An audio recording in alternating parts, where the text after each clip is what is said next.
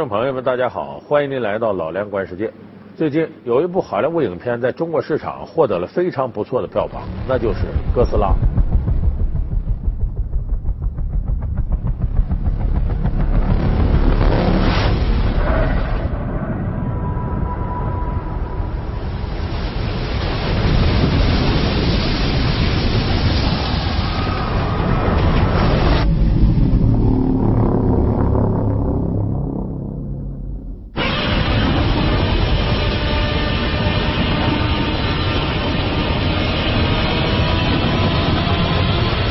熟悉哥斯拉的观众朋友都知道，这是诞生于日本的一个经典的荧屏怪兽形象。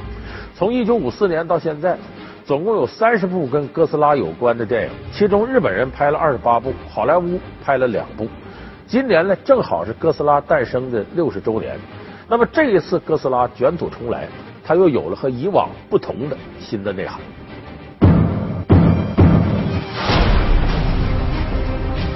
哥斯拉电影票房连续冲高，史上最强怪兽王者归来，前后延续六十年，同一个主角，三十部电影，究竟是谁创造了哥斯拉？他又是在什么背景下诞生的？为什么在所有哥斯拉电影中，核是永远撇不了的元素？从恶兽到守护神。从狂热的繁荣到一度的销声匿迹，荧屏上的哥斯拉又折射出怎样的人文情怀？而九八年的美版哥斯拉为何在日本受到抵制？日本观众和哥斯拉之间究竟有着怎样的情节？本期老梁观世界为您讲述电影史上最负盛名的怪兽哥斯拉又回来了。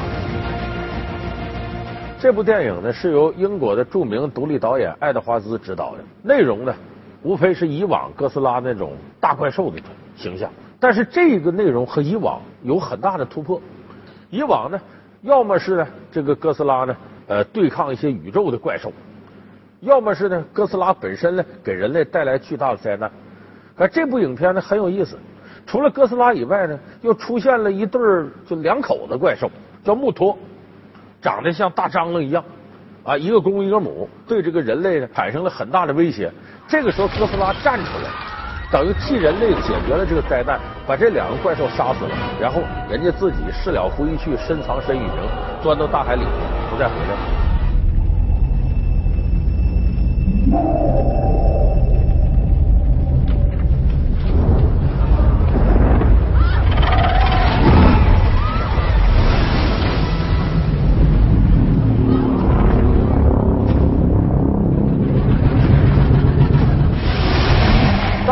而哥斯拉呢，形象比过去可是厉害多了。最早诞生的时候，哥斯拉不过就五十米高，呃，说有三万吨重。现在这哥斯拉一百一十米高，长度大概一百七十多米，啊，这个重量达到九万吨，那是绝对的史无前例的一个大怪兽。而且这次这个哥斯拉不仅仅成为了人类的一个朋友，而且帮助人类解决了非常大的灾难。另外，那个穆托夫妇的出现呢，一下子使这个怪兽电影呢。似乎沾上了很多人情的味道。那么这部电影出来之后，我到电影院看了以后，我的感觉呀，一个首先怪兽的特技做的并不是很好。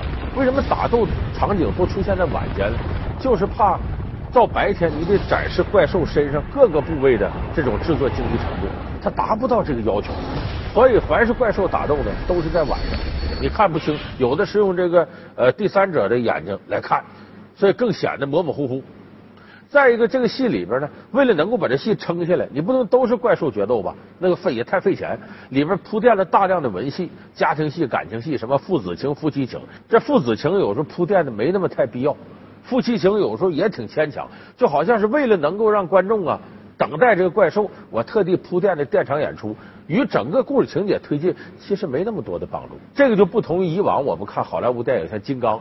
金刚一开始的时候有长达一个小时，这个金刚大猩猩没出现，可是你看着有滋有味，因为那一个小时里边，我们看这几个主人公，无论是男主人公的理想主义，还是女人公、女主人公迫于生活的无奈做出的种种举动，包括那个唯利是图的电影拍摄者那个细致心态的这种刻画，都很到位。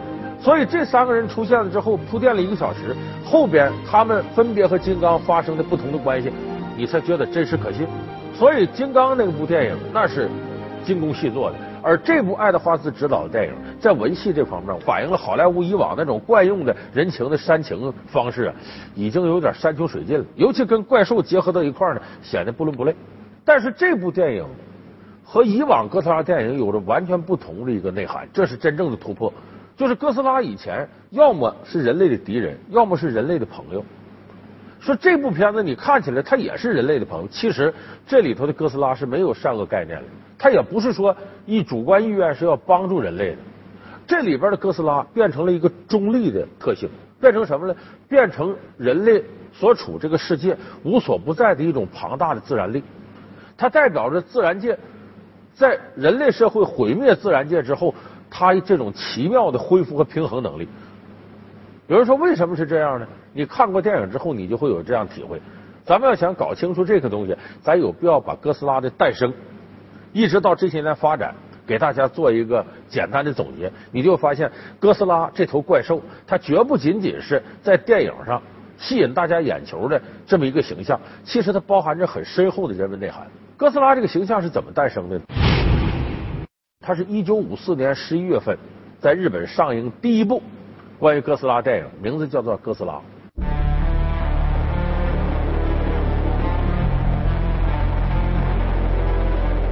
这部电影的诞生是以什么为背景？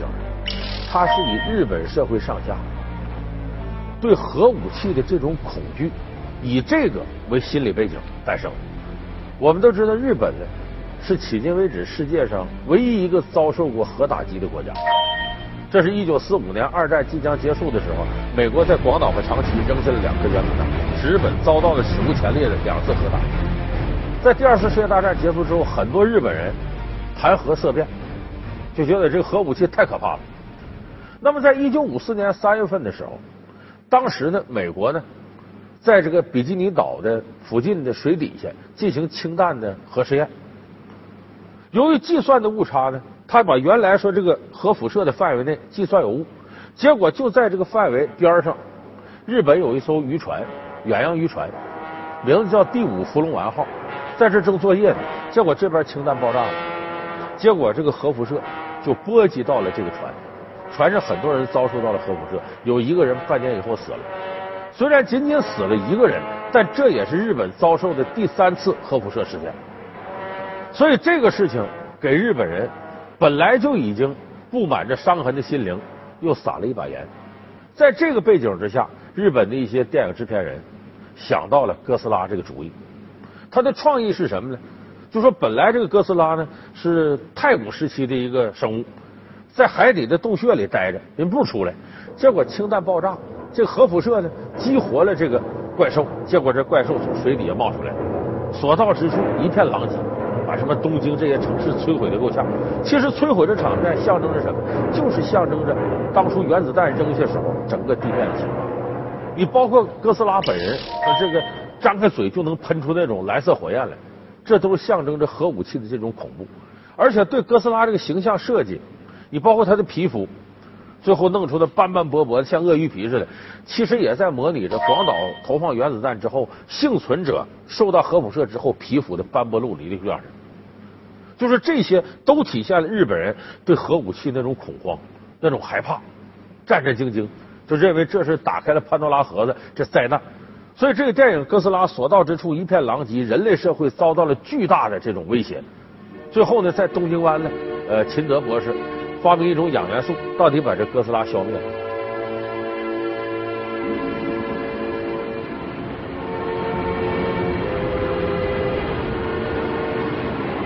虽然把这哥斯拉杀死了，在片尾的时候有那么一句话，说如果我们再搞氢弹实验，那哥斯拉同类。可能在某处的海底又会复活，又会威胁人类。这都直接反映了日本二战之后那种对核武器充满着恐惧的这感觉。所以说，当时哥斯拉这部电影呢是在这样的背景下诞生的，出现了这么一个大怪兽。那么，这是一九五四年呢，由日本这个东宝株式会社投资拍摄的。拍摄这部片子呢，还有另外一个背景，就是二战结束之后呢，美国控制日本，为了防止日本军国主义复活呢，禁止日本电影界呢拍战争题材的影片。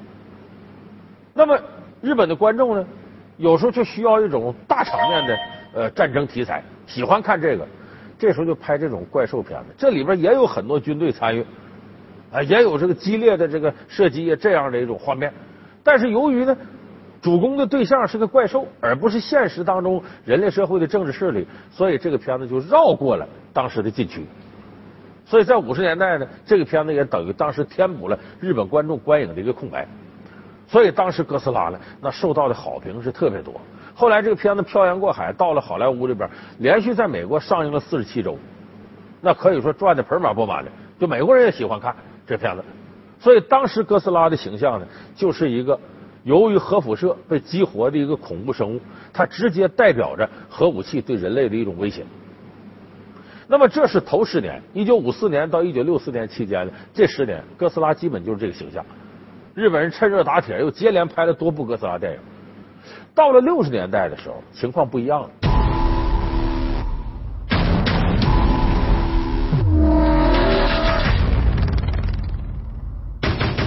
十年间，他无恶不作。把日本夷为平地是他的天然使命。十年后，他同地球怪兽联手，消灭宇宙怪兽，甚至把侵略地球的外星人赶走。从地球的破坏者到人类的守护神，从面目狰狞到平易近人，怪兽哥斯拉的角色为何被颠覆？他又折射着日本经济怎样的变迁？喷吐着毁灭光束。散发着核能辐射，哥斯拉如何造就了一个电影业的传奇？老梁观世界，哥斯拉又回来了，正在播出。到了六十年代的时候，情况不一样了。就日本这时候呢，已经从二战之后的阴影当中啊走出来了。日本这阵儿的工业各方面变得很发达了，也成为世界强国了。标志性事件：一九六四年日本东京奥运会。那是一个很有标志性的事件，就日本等于重新崛起了。这个时候呢，日本人的心态就不那么哀怨，不那么悲观了，开始乐观起来了。那么这个时候，哥斯拉摇身一变，变成什么呢？变成了代表日本怪兽界对抗美国乃至世界怪兽界的英雄了。就是说，这时候日本人不希望哥斯拉一出现，我们就感到大难临头了，很悲观了。而日本人需要一种乐观精神再刺激了，所以这时候哥斯拉转型了。这时候就拍了很多哥斯拉。和别的怪兽对抗的电影，其实，在五十年代呢，日本人也很会借鉴。你那边美国不拍了个金刚吗？直接把金刚拽过来，也做了一个金刚大战哥斯拉的这样的电影。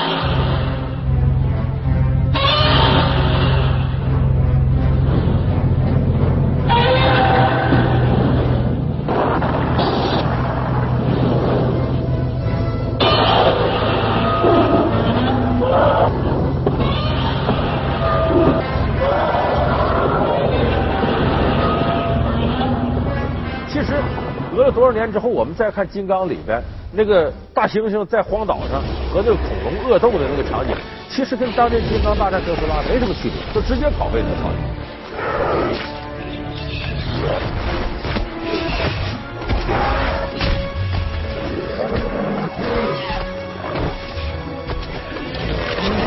那么到了六十年代呢，日本拍了很多好的哥斯拉，就哥斯拉一下变成人类的朋友了，变得平易近人了。甚至卡通化了，不再是一个令人恐怖的怪兽了。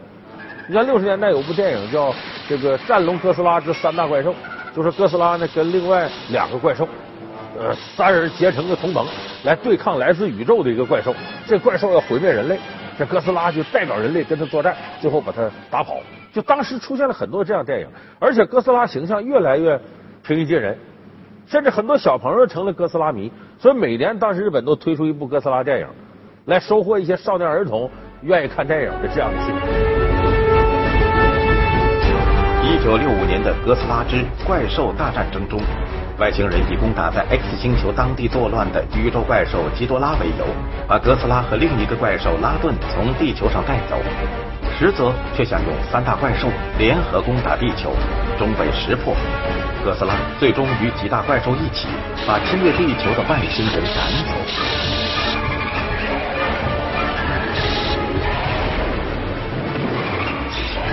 而后，哥斯拉与各种怪兽对决已经成为公式，哥斯拉的反派形象也彻底被颠覆。而在一九六七年的怪兽岛决战《哥斯拉之子》中，电影人甚至还为哥斯拉创造出了一个宝宝——迷你拉。虽然没有交代母亲是谁，但哥斯拉对他百般呵护，几次救宝宝于水火之中，成为怪兽好父亲的楷模。那当时很有意思的是，七十年代的时候拍了一个呃哥斯拉与黑多拉，这黑多拉就是呃蝌蚪受到污染之后变形了这么一个怪物。这其实等于告诉小朋友要重视环境保护，呃，不要再污染环境。就哥斯拉这时候已经成了科普的一个卡通形象了，变得和蔼可亲、平易近人，而且成了日本怪兽对抗世界，尤其是对抗美国怪兽的一个大英雄了。所以这是一种转变。但是这种拍法呢，它虽然说代表着日本人当时一种乐观心态，可是呢，很多观众不再愿意看到这样的哥斯拉形象。你本来人是来看大怪兽的。看了一回两回，这平易近人行；看多了，我有这我我看爱情片，我看文艺片，我看你干嘛？到了七十年代中后期，哥斯拉电影全面衰落。东宝株式会社当时决定不再制作这个片子。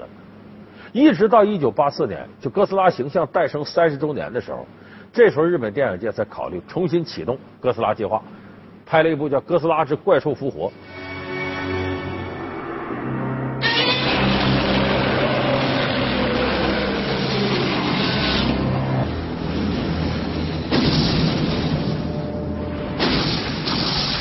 时候的哥斯拉恢复到了原来的形象，就是变成了灾难大师。他一出现，这人类就面临着巨大的灾难，破坏力非常强。但是这个重新归来的哥斯拉，虽然恢复到原先那个怪兽啊、破坏性、摧毁性的这个题材上面了，但它有新的内容。你像一九九三年拍的一个叫《哥斯拉大战机械哥斯拉》，里边首次提出这个哥斯拉是以核燃料为食。啊，专门吃跟核有关的东西，然后才能喷出核辐射那种火焰。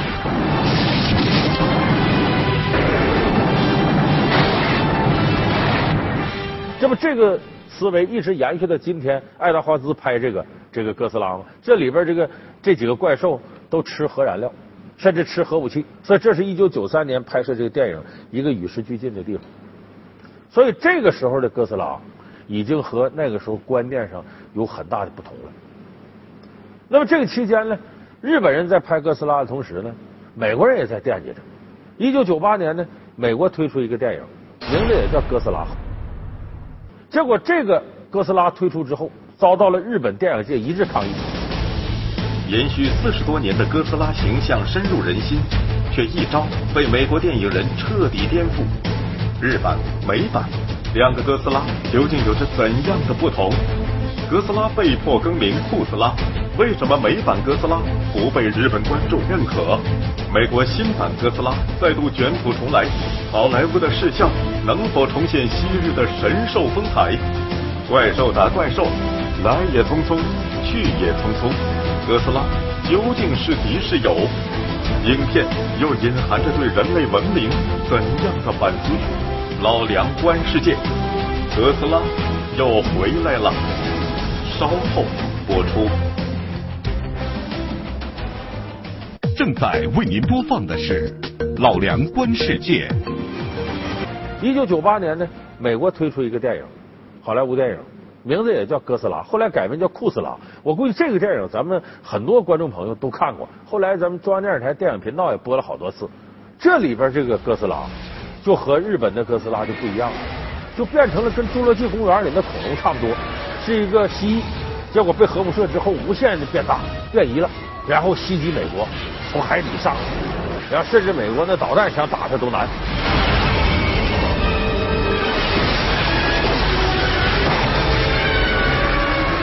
结果这个哥斯拉推出之后，遭到了日本电影界一致抗议，说你这哥斯拉跟大蜥蜴没区别了，跟侏罗纪公园里恐龙一样了，把我们哥斯拉原来身上那种人文内涵，要么象征灾难，要么象征友善。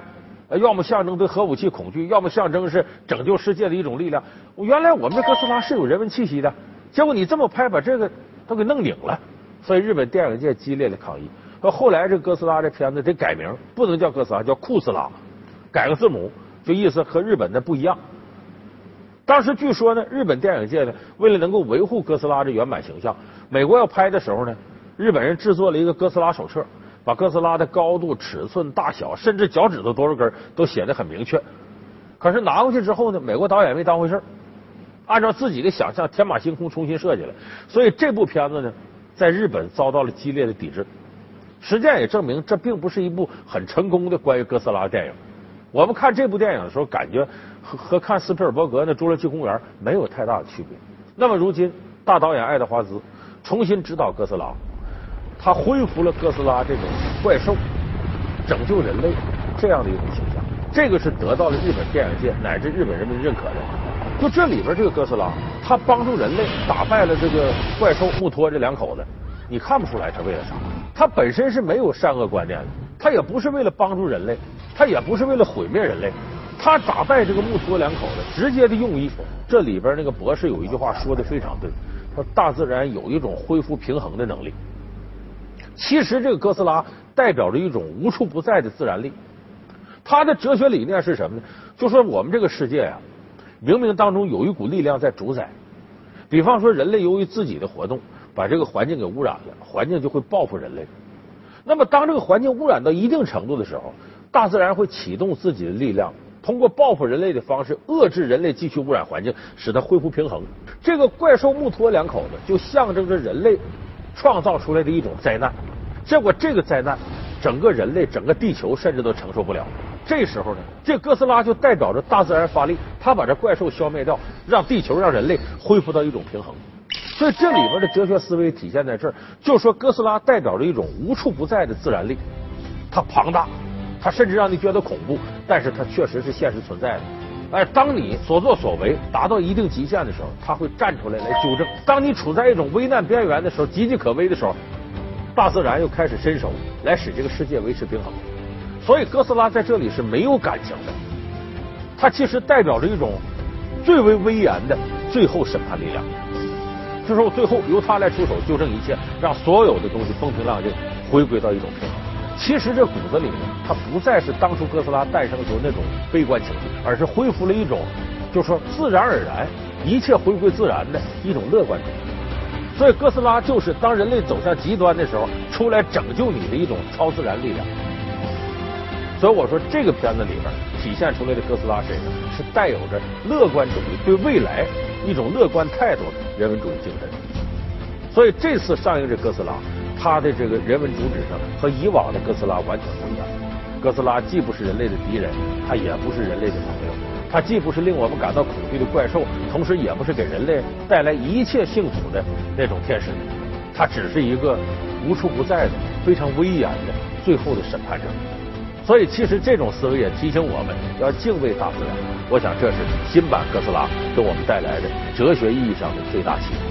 好，感谢您收看这期《老梁观世界》，我们下期节目再见。